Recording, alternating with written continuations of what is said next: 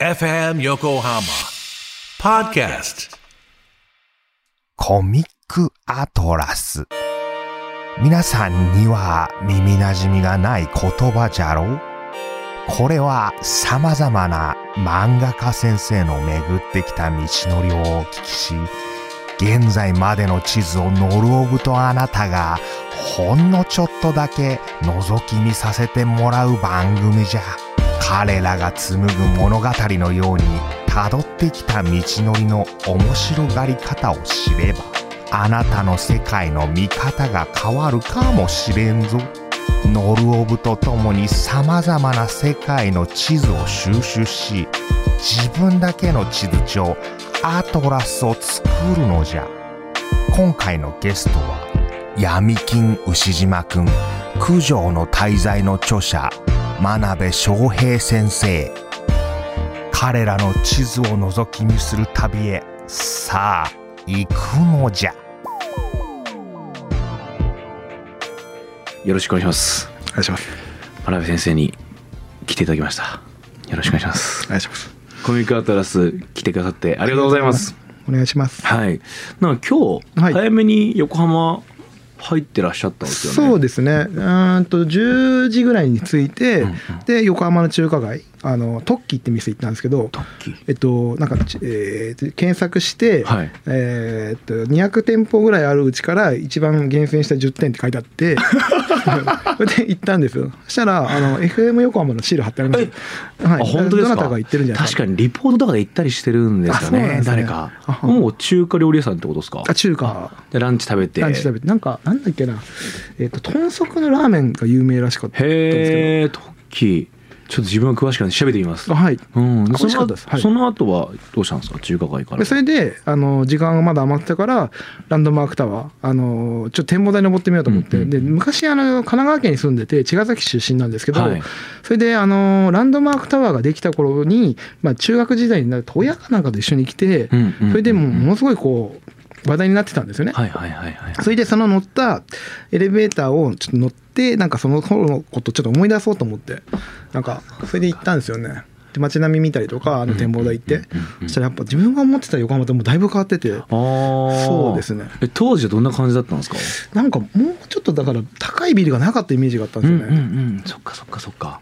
場所にも行ったらこう場所にまつわる記憶みたいなのがこう蘇ってくるみたいな感じなんですかね？そうですね。だから駅もここまで取ってなかった記憶なんですよね。バスで来たような記憶があったんですよ。あじゃあかなり横浜に来ること自体が久しぶりってことですか？あ、え横浜はちょっと前に今年の頭だったかな,、うん。なんかゆうりさんっていうあのあミュージシャンの方、がちょっとだけあのお知り合いうんで社長とかが、で誘っていただいたからすぐそこのあのパシフィックにあるあーのなるほど行ったのが一番最近ですね。でも街は確かにがっつり見ることなくってことですよね。あうーんとそうですね、うんうんううんーんとその時はまあ一人で来てもう一人ですぐ帰って原稿書いてたんで。そうかそうかそうか。確かに街見る暇ないですよね。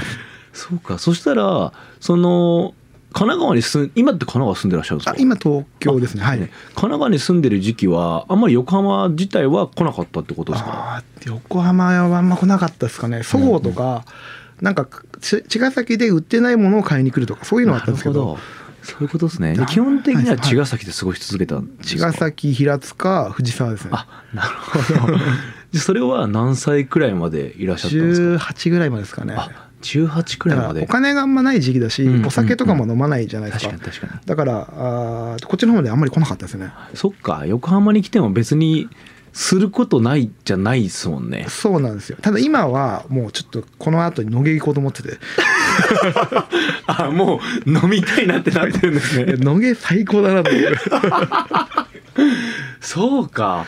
それじゃ茅ヶ崎にいた18までいてその後はどう、どこ行ってるんですか？えっと最初は2年間デザイン会社に勤めててでそこがまあ寮的な感じであの新宿にあのなんか、り寮じゃないんですけど本当はカメラのスタジオだった場所を改装して本当駅から近くって普通だったら何十万もするようなところを1万円で借りられたんですよ。でそこに1年か2年ぐらいいてで辞めてっていう感じですね。うん。辞めてからはもう漫画。あいやえーっと辞めてそこのデザイン会社の外注さんみたいな感じで要は、ええーっとこれだけやったらいくらっていうやつにしてもらってで空いた時間で漫画描いて投稿してたんですよ。でその時はえーっと五反田にある、えっと便所もトイレもないようなところででその当時なんかあのさっき中華街って思い出したんですけど中国人の方が住んでて、い、っつも喧嘩してるんですよ夫婦みたいな。隣の。そうなんでで外に路駐してた車がなんか車にはねられてなんか中国人の人が「お前のバイクは大変なことになってる」って言ってあの行ったらなんかこう壁にめり込んでたんですよ。バイクが あ大変になってる。大変になってますよそれすごかはったですね。だからそれであの警察の人たちが来て「お前何やってんだ」って怒られたんだけど「じゃあ俺じゃないですよ」って言ってそれなんか跳ねたのがなんかネジ工場のなんかこう車ではいはいはいはい。そのちょちょっとなんか抜けてる感じの方だった。んでなんかあのであのバイクの心配じゃなくて落ちてるネジの心配してていやちょっと待ってくださいって。いやめり込んでますよ。ってでさっきあのバイクが大変なことになってるって言った人の部屋だったんですよそれが。本当に？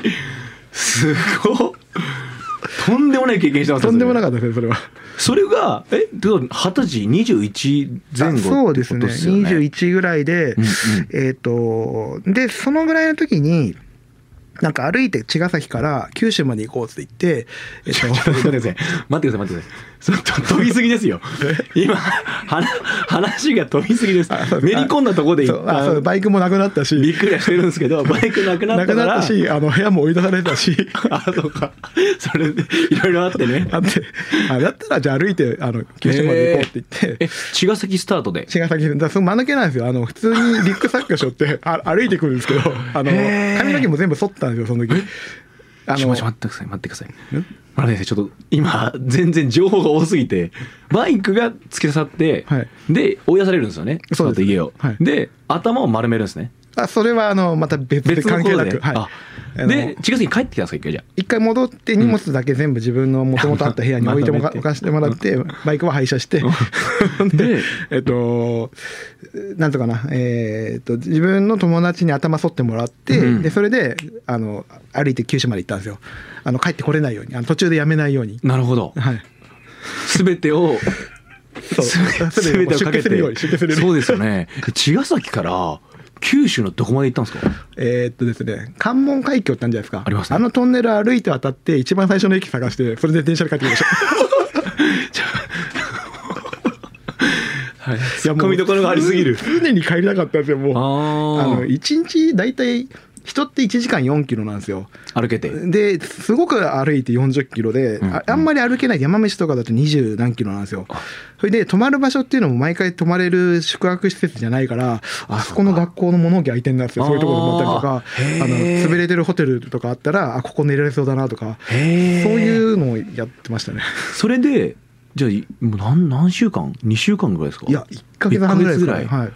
それはなんで歩こうって思ったんですか？うーん。漫画もうまくいってないしデザイン会社も別にそこが本当にやりたいかっていうわけでもなかったし、うんうんうんそれでもう一回ちょっと自分で考え直すきっかけっていうのが何でもよかったから欲しかったんですよね。それでその歩いてる時に絵日記をずっと書いてて、その絵日記がもしかしたら俺の最高傑作かもしれないですよ。へえそれずっと一日の終わりにあ書くんですか？そうです。そうですか書くんですよ。あの宿泊施設に泊まった時にあのそんな感じだったんですよ。ヘトヘトでも？ヘッドヘッドあでも毎日書いてた記憶ありますね。はい。その内容はその日に感じたことを書くのか出来事を書くのかどっちなんですか？あ出来事と感じたことですねあ。どちらも？でそれでたまにその自分が今思ってて将来に対する不安だったりこうしたらいいんじゃないかとかなんかそんなような感じの内容を入れてって感じですね。なるほど自分に向き合う時間としてああそうですそうです自分でどう生きてきたんだろうとかうんうんうん何がしたいんだろうみたいなことを歩きながらやってたってことあそんな感じそんな感じです。すよね。なるほど。それはもう出発の時に書くぞっていうのも決めてたってことです、あそうですね。一応なんかこういう大きいキャンバスノートみたいのと、うんあ絵描く用のノートとあのボールペン持ってたんで。でそれで九州まで行って。帰ってくるタイミングではもう腹は決まってたんですか、えー。その一つ自分があ自分はこう向き合って生きていくぞみたいなことはああなんかその行く時にまあえっ、と1か月半だから「週刊のスピリッツ」本当買ってたんですよ。うん。それすごい楽しみででその時にちょうど松本太陽先生の「ピンポン」乗っててなるほど。それが楽しみだったんですよであと歩くって本当ただずっと歩くだけだから面白くないんですよ。そうですよね。ただ歩くだけですもんね。ただ歩くだけなんですよと例えば歩いてると変な人も出てくるんですよ。車でトラックの運転手がわーっと見て「あんちゃん何やってんだ?」って言うから「いや今歩いて旅してて」って言って「車乗っけてやろうか」って言ってで歩くからいらない」って言ったら「じゃあちょっと話しよう」って言われて、うん。トラックに乗ったんですよ。あの話しようって、はい。で麦茶渡されて「飲めよ」っつって言って優しい人なんだと思ったんですけど上に油浮いてて気持ち悪いなと思いながらでも親切を受けなきゃいけないと思って、まあ、飲んでたんですよ。そしたらだんだんこう喋ってて「なんかお前いいパンツ履いてんな」っつって股間触ってきて「お前ゲイだろ?」とか言って「いやゲイじゃないですよ」って。ですごい1時間ぐらい問答して「やろうやらない」みたいな。で途中であこいつはやらないなと思ったら「お前目の前でシュッシュしろよ」って言われて「シュッシュってなんすか?」って言って「オナニーだよ」って。えー。オナニーしろよ」って。それ1時間ぐらいやりましたよ その問答。でまあ車からまあ何度か難を得て降りたんですけど、もう気持ち悪くてさっきの,、んうんああの麦茶に浮いてた油がでずっと道中唾吐いてまあね、本当は行動で唾なんか吐いちゃいけないかもしれないですけど唾吐きながらこうやったりそんな感じの日もありましたね。なるほど。ちょっと出てくるエピソードはね。もう濃厚すぎるんですけど。でもその週に1回のピンポンははいはい。もう相当救いだったんじゃないですか。あそうだからめちゃくちゃコマとか暇じゃないですかそうか。めちゃくちゃなんか見ましたよ。他のその時直子とかあとなんだっけないろいろやってたんですけど美味しいももやってたし。めちゃくちゃ研究しましたね。そ れは歩いてる時間で他にすることは歩く以外考える以外はもう漫画を研究するっすもんねそうなんですすよはあこれなんか自分は真鍋先生の作品特に初期作品を見ててなんか松本太陽先生の空気感と何かこうリンクしてるものを感じてたんですよ。それはその作風というよりはなんか不良の捉え方っていうかあなんかもちろん内容はまたこうお二人とも全然違うと思うんですけど、なんか不良に対する捉え方がすごくなんか近いような印象があってうん。その寂しさもうん。凶暴性も含めて、なんかそれは今お話聞きながらそうなのかなってちょっと一瞬思っちゃったりとか。あー なんか生い立ちの部分とかが多分かかってるのかもしれないです、はい。まあそのももちろんそういう雰囲気を醸し出してるっていうのを自分も感じたから、うん。多分松本大先生の好きだっていうのはあったと思うんですけどまあ、あと斬新だったんで。ああのあ何が斬新かって言ったらあんなラフっぽいように見えててあの自由にやってるような作風で、ああいう商業誌でやってる人って少なかったんでだからその辺がすごいなと思ってたんですよね。そうかそうかちなみに生い立ちの部分でっておっしゃっえってと、たのは、自分の場合は、えっと、その行った学校がまず最初にあの高校があのなんかヤンキー学校だったんですよ。で自分は全然ヤンキーじゃなくて、はい。もうし小学校の時からドラえもん見て漫画家になるって決めてたんでん。あので行った学校失敗したなっていう感じのとこだったんですよ、でも親が絶対3年行けって言ってはい。でマジかと思ってじゃあ3年頑張ろうと思って、はい。めちゃくちゃサバイブだったんですよ。あのだから自分の同級生の人はもう。俺は。うわもそんなことばっかですねだから。うすごいハードな。ハードでしたね。だからあのひどい学校でしたね本当に。小中学校の時は逆にそのなんていうんですかね。まあさっきお話した「ドラえもん」とか漫画作品に触れていわゆる文化的な部分ってものを楽しんでいた子だったんですか？あーあとそうですね。あの割と漫画目指してる人とか絵描く人が周りにいてその自分の小学校で、はい。めめちゃめちゃレベル高かったんですよ。で今の自分が見ても多分絶対うまいなって思うようなぐらいのレベルの人もいたんですよね、まあ、結局でもみんな途中でやめちゃったんですけど、いろんな理由があって。でこういう漫画がいいとかっていうふうにやっぱ教えてくれるしその人の友達の家に行った時にあある本棚とかの漫画見るじゃないですか。で昔の漫画とかあの新しいのとかこうどんどん開拓していく感じだったんですよね。だからちょうどその漫画の黎明期の時になんかこうもう「アキラとか「ドーム」とか、あのはい。大友先生のとか、そういうのがバンバン出てたりとかその昔の優れてる長い号系の漫画とか、なんかそういうのもすごいやっぱ見てたんですよ。同級生にそのたまたま漫画好きがたくさんいたってことあですか？そんな感じですね。へえでその辺は運が良かったかもしれないですうね。んうん、その時先生は、まあ、ドラえもんを読んで漫画面白いと思ってそいつらに出会うんですか、ああまあそうじゃないですかね。うん、あ漫画好きなんだお前もみたいな感じでうんそんな感じですね。へえその時はもう書いてらっしゃったあと？書いてましたよ。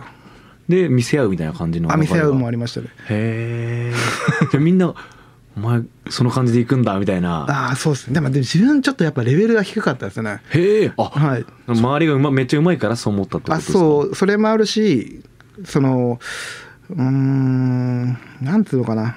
え描こうと思うものがまだはっきりしてないように描いてるから、その主軸がないんですよ。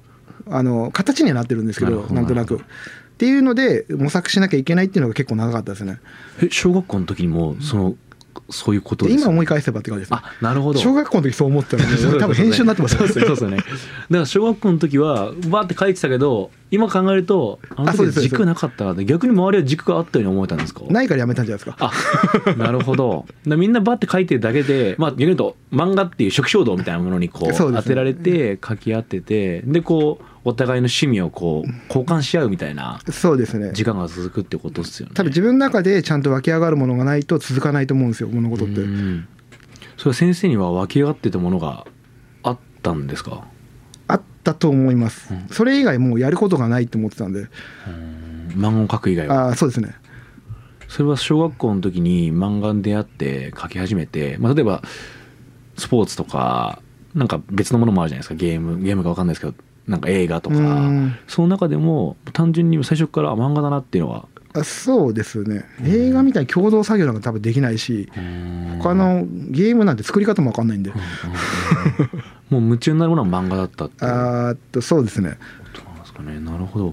それを例えばなんか漫画を描いたことによって先生自身が嬉しかったことというかなんか誰かになんか伝わったなみたいなことがあったんですか？うーんなんかやっぱし承認されるってみんな欲しがるものじゃないですか,、はい。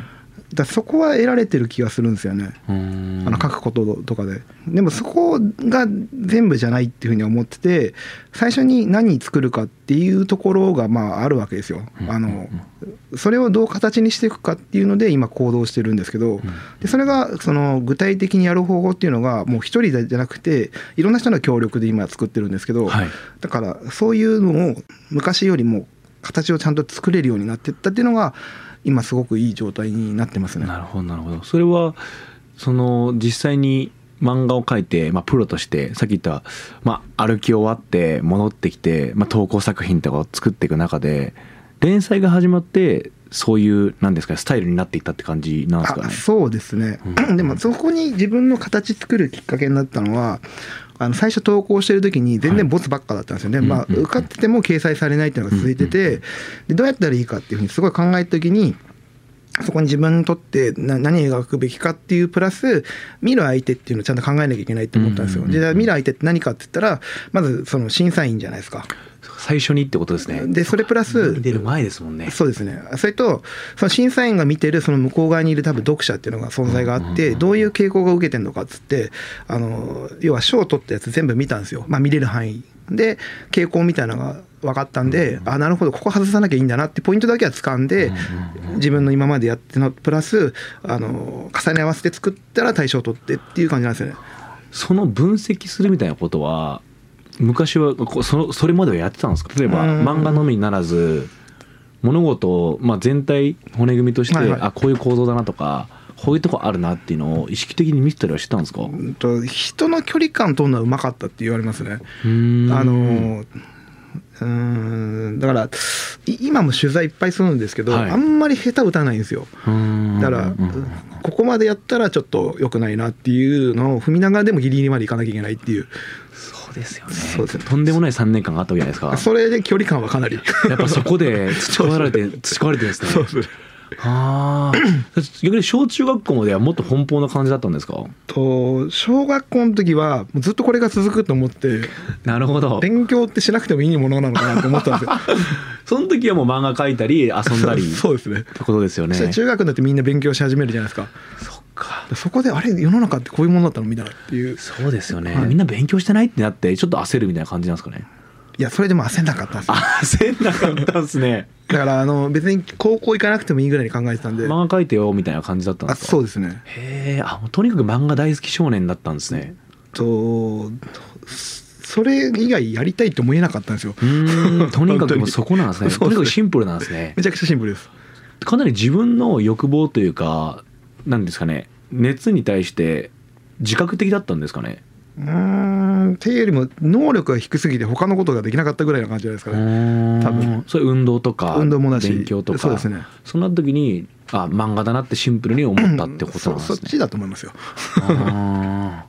高校その3年間を経てそうですねでデザインの方に行くのは？んとそのまんまプロにはやっぱなれなかったんで、えっと、投稿してても全然受かんなかったから、うんうんだからとりあえず就職はしとこうと思ってそうですね。2年でも2年で辞めちゃいましたからね、うん。その後だから歩くんですもんねそうですね、まあ、歩きながら戻ってきて外注になってるんですよ。そうかそうか。お金を稼ぎながらそうですね。投稿してってことですよね。ただ一回そこの会社のなんか自分に発注してる人が「あの俺のおかげで食えてよかったね」って言った時に「お前のおかげじゃねえ」とか言っちゃった それで俺仕事なくなっちゃうからあんな人との距離感の取り方はうまいのに。全然取れなかった。あその時はもうカチンときてってことですか？なんか嫌だったんですよ。それは一つ自分が漫画家をしっかり目指しててたなんか自分の足立ちに行ってたからっていうのもあるんですかね？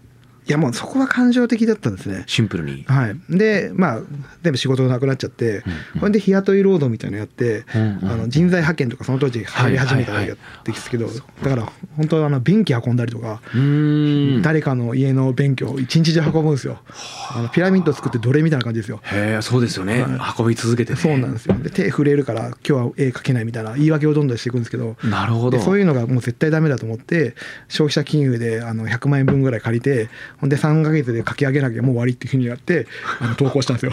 でその時にさっき言ったあの分析してどうこうっていうのをやって。もう本当にそうやって生きるしかなかったからそうです。もう分析も何でもするしやりました絶対にこの作品で通ってやるんだって決めて行ったからってことですよね。そうなんですよ。もうとうとう便器運びたくないと思ってはあ。なんか自分をそういう環境に追い込んでいくというか置くっていう習慣があるんですかね。でももっと早くやるべきだったなって考えましたね。だからそういう、うん、が仕事があってそこそこでたくさんお金もらえるって状況に甘んじてた部分があったんですよ。でそれは良くなかったですね。甘んじてた環境をなくしたのはさっきのその「おめのおかげじゃねえよ」って言葉がきっかけってまあことですよね、今考えて謝りたいですけど。ああなたのおかげでしたいやそれ今考えたらですよ。当時はね、はい。しかもまあこう感情的になってますし。そうそれがあったから逆にっていうのもあるんですかね。まあでもへどのみちそういうふうなふうにやってたと思うんですよ。対象を取ったからうんうん。90万円もらって税税金引いてたからまあとにかく90万もらえたからそれで全部返して。借りてたの。をはい。それでまた漫画を描き始めてってことですよね。先生やっぱり取材がものすごいっていうのは作品見ててもいろんなインタビューとかを見させてもらってもあるんですけど、はい。その取材をするようになったのって、まあ、先ほどもちらっとおっしゃられたと思うんですけど、まあ、連載始まってからというか始まってからですね。えっと牛島くんの1巻目ってほぼしてなくて、うんうんで2巻目以降からやるようにしたんですよ、うんうんうんでそのなんか出てる書物とか自分の想像だけだともう限界があるなってちょっと思ったんですよ。でうーんちゃんと取材してその場の空気とかなんか情報って文字とかそれ以外にもいっぱいあるじゃないですか本当は。で大体がその例えばなんかわかんないですけど、まあ、スマホで見た情報がじゃあこれって受け止めてそれが全部と思ったらそこだけじゃないような気がしててもうちょっとそこに行かないとわからないものっていっぱいあると思うんですよ。でその空気感っていうのをちゃんと入れてそれを言語化しないんだけどこう雰囲気が出れば面白いかなっていうのはちょっと思ってるんですよねな。るほどなるほどそれはその取材を始めた当初はそういう思いではなかったってことですよね。あ全然違いますね。まずは話聞きに行ってみるかみたいな感じだったんですか、うーんと自分の足りなさっていうのがね分かってたんで、でそこをちゃんと埋めるパーツとしてまずはじゃあそのそういう専門の自分が知らない世界にいる人間の話を聞いたりとかってするっていうのがあの必然なんじゃないかって思って動く動いた感じですかね。で話していくうちにそれを実際に自分の表現に反映されてって感じなんですかね？そうですね。うん話聞いて書いてみた時にさっきお話したような言語ができないような空気とかをこうまとうようになっていったって感じなんですかね書いてるものが。できてるかどうかわかんないんですけどあもちろん聞いた話ももちろんそれを解釈しながらやるんですけどでえっとなんつうのかな 一人の話だけ聞くわけじゃないんでうんうんでそこにいる界隈のもう何人かでわーって聞きながらこうやってミックスさせていくことが多いんですよ。でうーんなんていうのかななんとなくこうそのうーんそその人たちのいるその例えば弁護士の先生だったり事務所だったりそこに関わってる人たちとかでそういう人たちとの交流っていうのはどんどんどんどんこう長い時間かけてはい。あっていくとその一行で書いてあるようなものとか一言で言ったもの以外にものすごいこうつながりとかあの環境があるじゃないですか。でそれをこう吸収していきたいっていうのがあるんですよね。でそれこの吸収したものっていうのをうーんと今書いてるんと法律とかやっぱ難しすぎるんでそれをできるだけ簡単に解釈して出すっていうのをやんなきゃいけないんで。でほん取り込む消化する自分の体を通して出していくみたいな感じのあまあそんな感じですね。イメージなんですかね、でも最終的にその出すものは真鍋先生の解釈で出していくって感じなんですかね。それあかその作品の中の役割として出していくのかっていうのはどんな感じのイメージで？役割もありますよね。だからうーんと 今書いてる漫画っていうのがあってなんかもう自分の生活がその付属品みたいになっちゃってるんであので解釈してもらうと、まあ、法的なとこはやっぱ難しいから専門の先生たちにお願いしてあと間違いないようにってやってるんですけどうーんとそうですね。まあ、全部が全部こう自分のその解釈で出してるってわけじゃないですね。もうキャラクターをなんか生きてるものとして捉えないといけないって思っちゃってるところがあるんでそこにいるものとして考えてるところですかね。ちょっと変な感じなんですけど。いやだからそういうそのキャラクターに注入してみてそのキャラクターがどうアウトプットするかっていうことあそうそんな感じです。そんな感じですよね。だから先生が考えてるようにはならないこともあるというかああそうですね。って感じなんですかね、はい。そのお話を聞いてると人を観察するというか、人を観察するというかなんですか見見ることがすごく得意なのかなってどのタイミングからまあすごいやっぱ高校の3年間が大きいのかなって勝手に思っちゃってるんですけど。あでもその前だと思いますね。だからううんーん割割とだからみ見てるかもしれないですね。あのーでもそんなすごくちゃんと見てるわけじゃないんですけどなんかその自分が幼少期の時にお金持ちのいとことどこだったっけ？台湾かなんか連れてってもらったことあったうちはそんなにお金があるところじゃなかったんでそれでこの間あのその NHK 出させてもらった時にうちの母親の悪口言ったら母親にめっちゃ怒られて。でここで平山横浜だから聞いてるかもしれないから。めちゃくちゃいいお母さんなんですよ リカバリーが その雑なその前段入ったらリカバリーにならないですよ。雑な感じ。ででそその時に、はい。なんかその向こうの人がなんかなんかなんとかな子供がビルとかデパートの屋上に異常にいて、うん。でなんでかなと思って思ったんですよ。だからそうそういうのとかも他の子供たち見てなかったんですけどでそれはすごい今超学歴の社会になりたての頃だったらしくって、でそれがダメだった人があぶれていたっていうのとかそういうそういうのとかいまだに覚えてたりするんですよ。であの洗濯物の干し方がこういう、えー日本みたいのじゃなくて壁に刺してこうやってるのとかそういうのは見てたりしますね。それ疑問を感じるというかあそうです。ん？違い違いとかそれは例えば A と B ってものがあった時にあここはここが一緒でここが違うなみたいなのがあそうですね。もう癖としてあったってことなあんですかね？りましああったような気がします。だうから,、ーん。なんか、うん、そうですね。そそれはやっぱり今の取材にもかなり生きてる感じのイメージがあるんですけどそうなってくると。その違和感とかあで割と自分はこう一般的な考え持ってると思ってるんで。あのーなんか不自然さを本人が気に気づいてない人って多いじゃないですか。でそこ面白みになるからなんかそういうとこも見てますね。なるほど。だから複数の人の話聞いていくうちにこの違和感この違和感みたいなのを たくさん収集していくってことなんですね。そそうですね。でその上で自分のフィルターを通してキャラクターに注入するってあそうそうそうそんな感じですそんな感じです。そういうことか。でそれは本当幼少期から自然に行ってたことなんですね。うーんとそうかもしんないですね。だからドラえもん見てもうはい。書くっていうふうに思ったから、そういう感じのなんか、うーんまあ、藤子先生とかが書いてる本とかにこうやって漫画書いたみたいなのとかって読んでるわけじゃないですか。だそうそういうのもあんのかもしれないですね。ドラえもんになドラえもんどこに一番先生はグラグッときたんですか？あのー最初の一巻の1話目とかですね。であのいきなり未来からやってきて、お前の将来これだからって言われて、でめっちゃ翻弄するじゃないですか。確かにでなんかこういろいろ行動するんだけど結局でダメでっていうのを何回も繰り返す話じゃないですかあれって。そこのなんかだってなんか机がなんか未来から自分のあのえっ、とせわし君ってあのね子孫ががやってきて、はいでなんかドラえもんってわけわかんない生き物とやってきて 機械とやってきてあんな説教されるってなんかすげえなとかって思ったんですよ。